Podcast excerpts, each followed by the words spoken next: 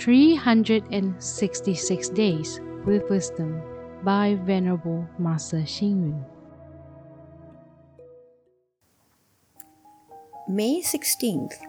A person with a beautiful face may not find happiness in life.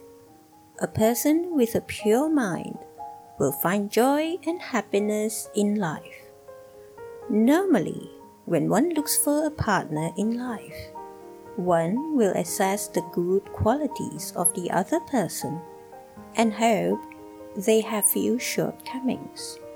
Similarly, when we befriend someone, we also look for one with that has more good qualities than shortcomings.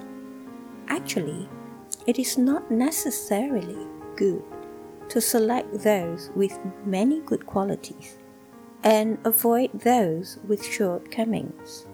For example, Zhu Yun of the Jin dynasty married a wife through matchmaking.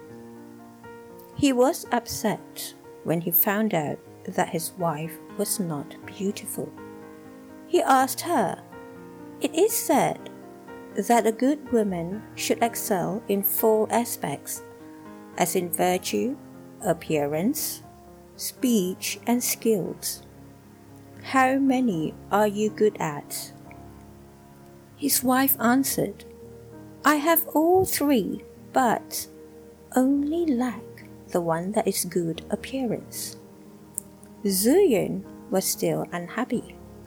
His wife asked him in reply, It is said that a gentleman should have a hundred good conducts how many have you achieved?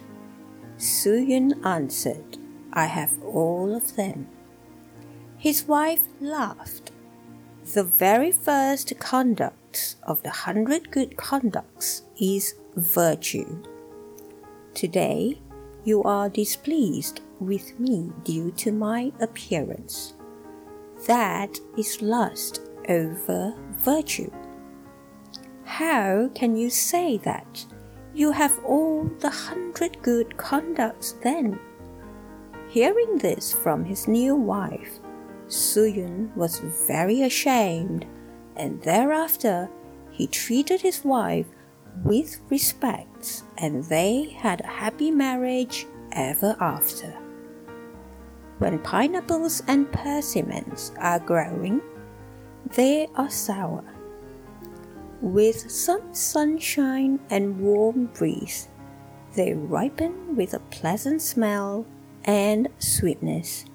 Therefore, we should not discriminate against shortcomings as they can be corrected too.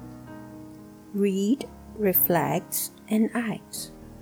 We should not discriminate against shortcomings as they can be corrected too.